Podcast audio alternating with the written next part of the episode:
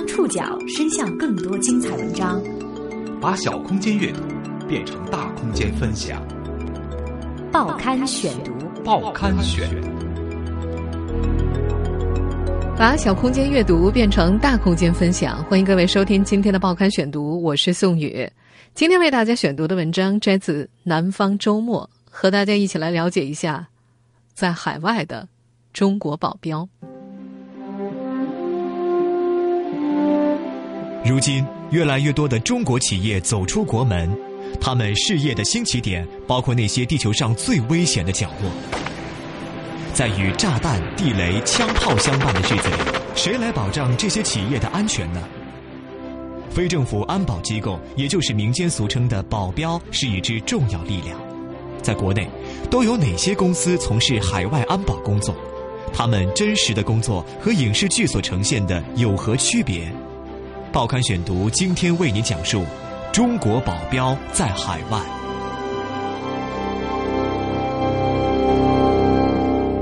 前些天，得知五月份儿子要重返战火纷飞的伊拉克，田成的爸妈扣下了他的护照，并且安排了一连串的相亲。田成属羊，二老希望他在本命年把终身大事办了。九零后小伙田成留着板寸，发达的胸肌将 T 恤紧紧绷起，这和他的职业很搭。过去一年里，田成两次赴伊拉克。身份是中资企业的安保。接受采访那天，他坐在老家甘肃天水的一处健身俱乐部，一筹莫展。唉，今年怕是出不去了。原本他盘算着今年去伊拉克，或者去一趟安哥拉。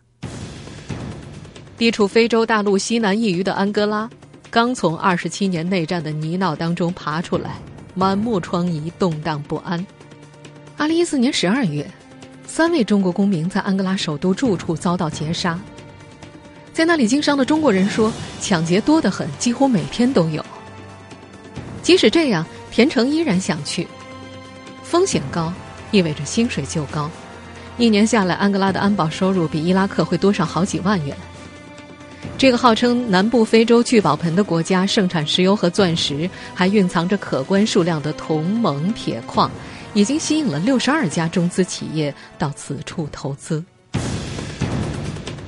做海外私人安保这一行，越多的海外经历越吃香，但是这些经历常常和危险与死亡相伴。半年前，田成就差点在伊拉克命丧枪口。报刊选读继续播出：中国保镖在海外。二零一四年十月初的一天。伊拉克某项目营地，空气一如往常的闷热，田成却感到神清气爽。项目完工了，中国员工已经基本回国，营地里仅剩几个当地的石油警察，两个中国安保，还有几名中方负责人。只要监督搬家公司把集装箱房子悉数拆下，装车运回主营地，他的工作就圆满完成。那天上午十点左右，田成突然听到大门外一阵吵闹声，他迅速跳上了两米高的土墙。糟了，铁丝网被撬开了一道口子，六七十个当地村民扛着枪正挨个儿往里钻，有的已经越过了深两米、宽三米的壕沟，往营地逼近。突然，脚下就传来子弹上膛的声音。田成低头寻去，发现墙脚下三个黑洞洞的枪口正对着自己。田成认得其中几个面孔。不久前，得知项目即将完工，该村酋长要求中方把设备和厂房留下，遭到拒绝之后愤然离去。不曾想，他们选择在营地最薄弱的时候偷袭。这是一块有标准四道防线的营地，由外向内依次是铁丝网、壕沟、土墙、梯形墙。铁丝网外围有十几个摄像头。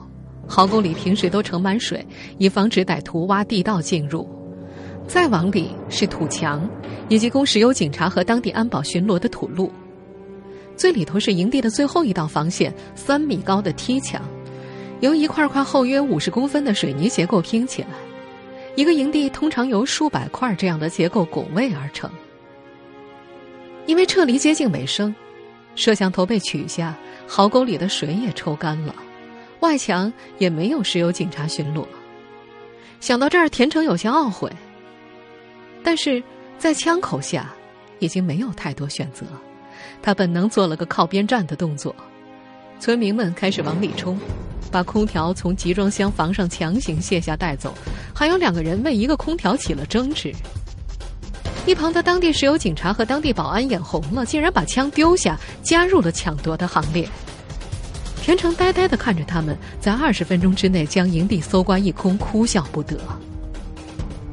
接受访问的海外安保人员，十之八九都赶上过营地遭袭。多数时候，他们只能够给钱消灾，而不是像电影里那样和劫匪展开激烈的枪战。这群时刻行走在危险边缘的人，首要任务是保中国员工的性命。一家安保公司的总裁直言，对海外安保人员进行培训的时候，部队那一套垂直打击在实际中根本用不上。话虽如此，包括韦之杰、华信中安。德威、华为等多家开设海外安保业务的中国企业，却都把能够上战场的退役特种兵视作金字招牌。这些退役特种兵来自番号隐秘的特战部队，实战经验丰富。中国保镖协会副会长张东方就曾经是兰州军区的特种兵。九零后的田成在退伍前也曾经在武警新疆总队反恐大队服役过。也正是在二十一世纪的第一个十年，这些退役特种兵开始跟随中国大型国企挺进高风险的海外市场。对于中国海外安保来说，二零零四年是个分水岭。这一年，针对海外中国人的恐怖袭击首次出现，政府和外交层面施展海外保护的单一手段愈发捉襟见肘。报刊选读继续播出：中国保镖在海外。二零零四年之前，中国海外安保市场几近空白，而中国企业正在以更快的步伐走向海外，包括中东、非洲、东南亚和拉美等高风险地区。这年六月，十一名在阿富汗的中国工人睡梦中遭武装分子机枪扫射后身亡。也是在这一年，中国首次提出了海外利益的概念，外交部涉外安全事务司正式运行。从实际经验来看，国家力量的效率可圈可点。二零零八年以来，中国从各种突发性事件当中先后安全撤回五万多名中国公民。但是，随着中国海外资产的盘子越来越大，从政府和外交层面施展海外保护的单一手段愈发捉襟见肘。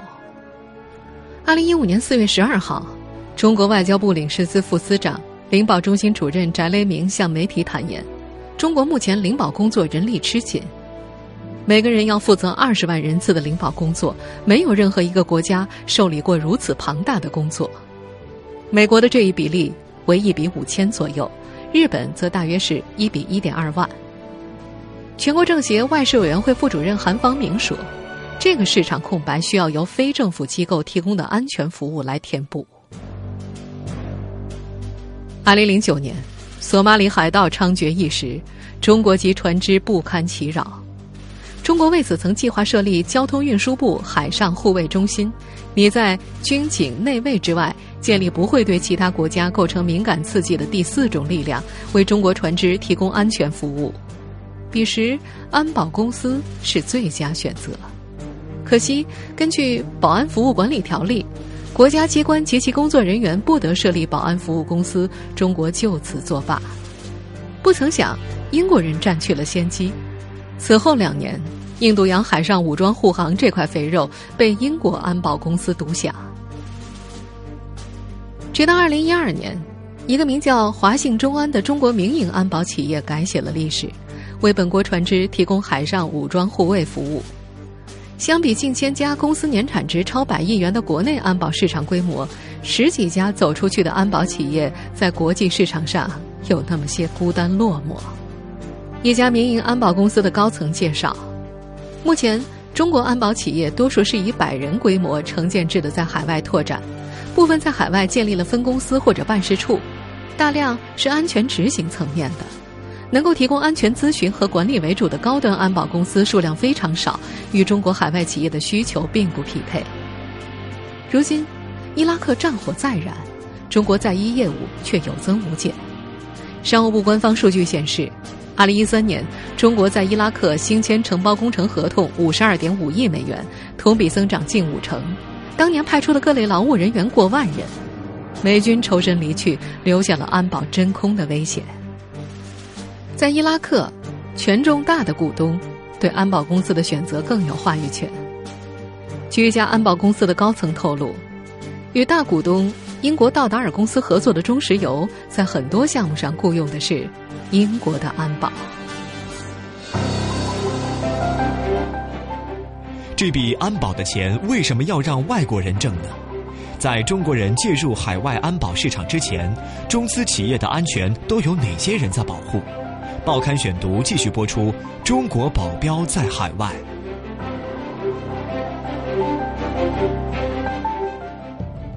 二零一四年八月二十四日，土耳其伊拉克边境，一处中国某公司工地遭袭，三名中国工程师失踪。两个月之后，作为企业安保顾问的陈军被请去灭火。陈军是二零零九年入行的。曾在北京军区特种部队担任代理排长五年，能说能打。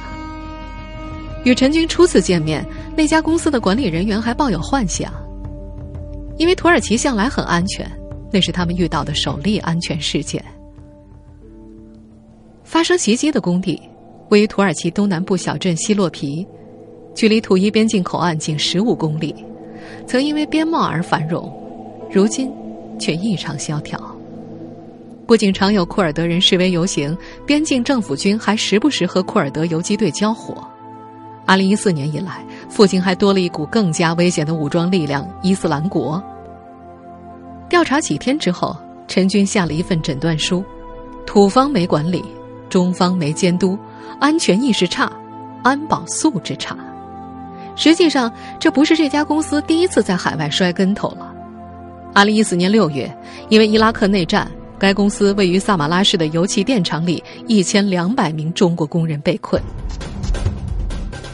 安徽汉子汤永富至今都没有忘记，二零一四年六月十三号那天，伊拉克反对派攻进了萨马拉城，他和工友上了新闻头条。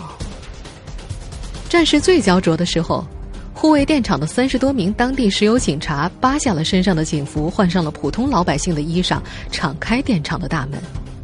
那些石油警察解释，开着大门表示他们清白，不容易引起反对派的反感。汤永富至今想起来都觉得有些后怕。如果那个时候反对派决定绑架他们，那他们就是一锅等着被吃的饺子了。后来，一千两百名工人顺利回国。军方的这个护送之下，我们全部都是说很安全、很顺利，然后全部从那萨萨马拉这个地方到巴格达这个地方。在此也感谢。中国政府感谢总包单位，感谢咱们自自己公司。通常在伊拉克、苏丹等地走出去的中资企业，通过与当地政府签署合作协议，将公司纳入该国的安保系统当中。在苏丹，对油田的安保自上而下，由安全局、特种部队、野战部队、石油警察和当地安保五部分组成。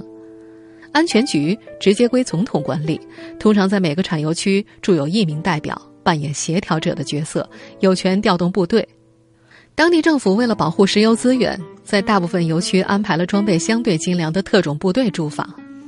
野战部队类似国内的武警，而石油警察是在油区本地老百姓中选聘的，由安全局负责管理，战斗力比较弱。企业自己聘请的当地保安公司的人员，主要职责是。看守营门，而在伊拉克派出的安保力量主要就是石油警察，他们受雇于伊拉克石油公司，主营地二十名警察一班岗，两到三天换一次。石油水站配十五名警察，钻井队配十名警察，他们都持有武器，但是这些持有武器的石油警察只是看上去很强而已，在伊拉克。岗楼上执勤的石油警察常常神态轻松地坐在绿椅子上，把枪头朝下插在松软的土里，要不就把枪倒挂在墙上。中国安保人员张东辉说：“这还算好的了，有的甚至溜号。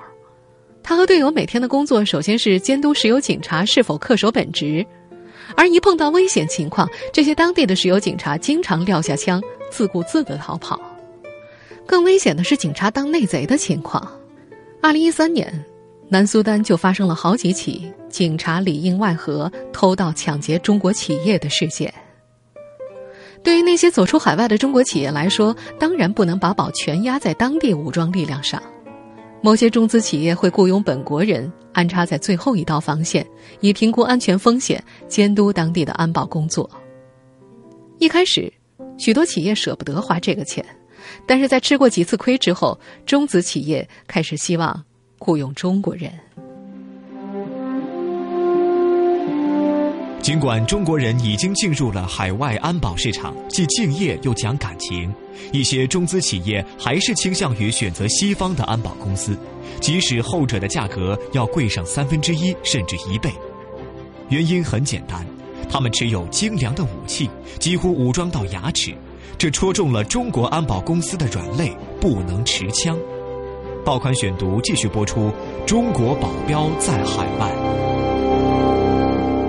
有国家明令禁止私人外国安保公司在他们的领土上使用武器，但也有国家，比如伊拉克，私人是可以买枪的。私人安保公司还可以在获得当地国政府许可或者颁发执照之后，持有和使用武器弹药。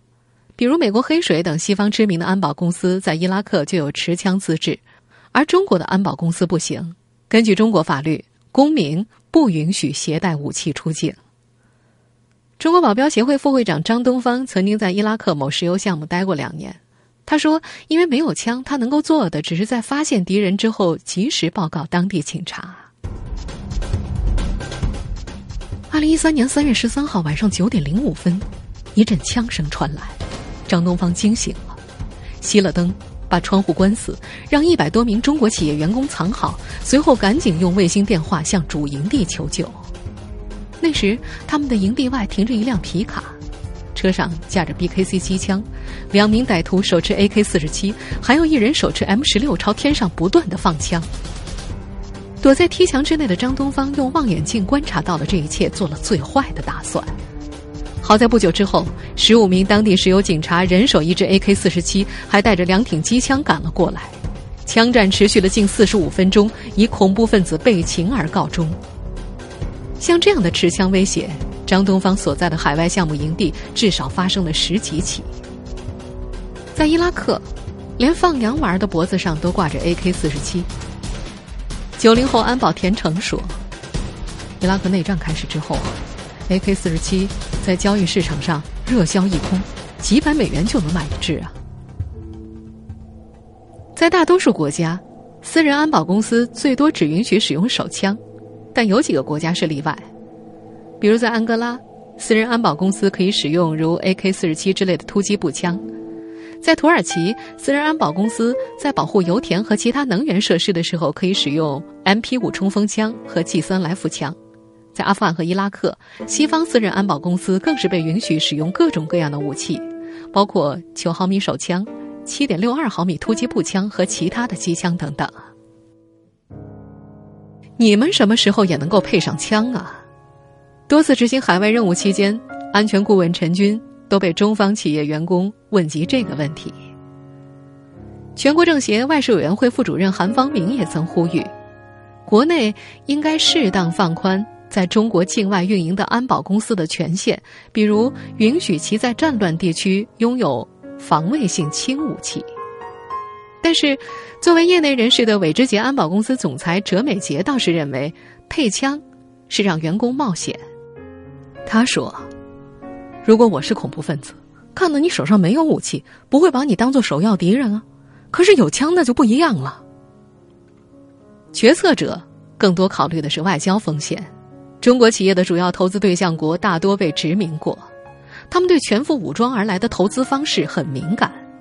当代世界研究中心副研究员寇立言说：“中国的投资对象国，大多数法制尚未健全，很多事物都要通过非制度化、非法律化的方式沟通。有时候更让中国的海外安保人员感到棘手的是当地的维权民众。在寇立言看来，持枪不持枪区别并不大，一旦发生绑架冲突，还是得从主权层面、领保层面寻求解决，靠外交人员不眠不休的沟通，而不是举枪。如果一国政局动荡乃至发生战争，不论是美国还是中国，首要考虑就是撤离。美国黑水公司，世界上最大的私人保安公司之一，它的崛起是世界安保领域的神话，很多安保公司都将他们视为自己的目标。中国安保企业可能成长为业界黑水吗？报刊选读继续播出：中国保镖在海外。我们要做中国的黑水。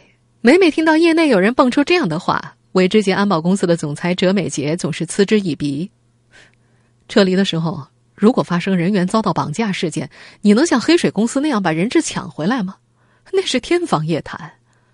他认为中国安保没有武装打击的权利，现在不是。未来也不可能成为黑水。美国黑水公司是由几个退役军人创办于一九九七年，从最初的六个人已经发展成涉及世界九个国家的安保帝国。作为私人安保公司，黑水刚开始发展的极其缓慢。两千年的时候，只有二十万美元的政府合同。二零零三年，美国海军科尔号导弹驱逐舰在也门被炸。黑水公司获得训练海豹突击队和协助军舰人员安保的大订单。这年的伊拉克战争更将黑水一举推向了美国在伊最大军事任务承包商的宝座。截止目前，黑水已经获得了超过十亿美元的政府合同，其中三分之二的合同不用投标就可以承包。仅二零一一年到二零一三年，黑水就雇佣了美国退役军人十一万七千四百三十九人。当创始人埃里克普林斯被冠以“雇佣军之王”的时候，他回答：“我们不是雇佣兵，我们是为美国政府工作的美国人。对于纳税人而言，我们为他们省了钱。正是有了黑水这样的保安公司，美国政府可以躲过国会听证，绕开外交程序，利索的解决了大部分战争以及境外纠纷问题，同时避免了政治压力，还节约了账面成本，可谓是低投入高回报。”事实上，没有美国政府这个大东家和其遍布全球的反恐大业，美国黑水或许早已经随波逐流了。而回头再来看中国的安保企业，目前中国有安保经营权的企业多小散的现象很突出，没有形成企业之间合理分工的合作体系。除此以外，从业人员流动性极大，英语水平比较弱。外派签证办理不够顺畅等问题也困扰着中国的安保企业。中国安保人员在海外求职，依赖圈内人和人之间的传帮带。中国保镖协会副会长张东方曾经亲手建立了好几个 QQ 群，一个群内往往有上千名安保人员。在虚拟的网络世界里，张东方成为众多安保公司和求职者之间的中间人。华为国际安全管理有限公司总裁。齐鲁岩认为，外面的市场很大呀，我们中的一小撮人才刚走出去，并不存在激烈的竞争，但也没有形成良好的合作。他提倡中国安保企业在海外应当集群式发展，同时寻求政府在资金、税收等方面加大支持力度，扶持建立一批大型的跨国安保企业。全国政协外事委员会副主任韩方明更提出，需要结合我国国情，探讨成立与美国黑水公司类似的准军事安保公司，为高风险地区的我国驻外机构和企业提供武装安保保障。但是，在中国当代研究中心副研究员寇立言看来，黑水就是一个政治加军事性质的雇佣军集团，是一个国家在海外势力范围拓展的一种手段。如果一个国家或地区大量出现私人安保集团，那是一个坏的标志。寇立言非常坚持自己的看法。他说：“时代不同了，我们现在走出去的是市场主体的，你不可能武装了自己走出去还梦想着能够四处获得鲜花和掌声吧。如果有朝一日中国安保行业出现了黑水那不见得是什么好事儿啊。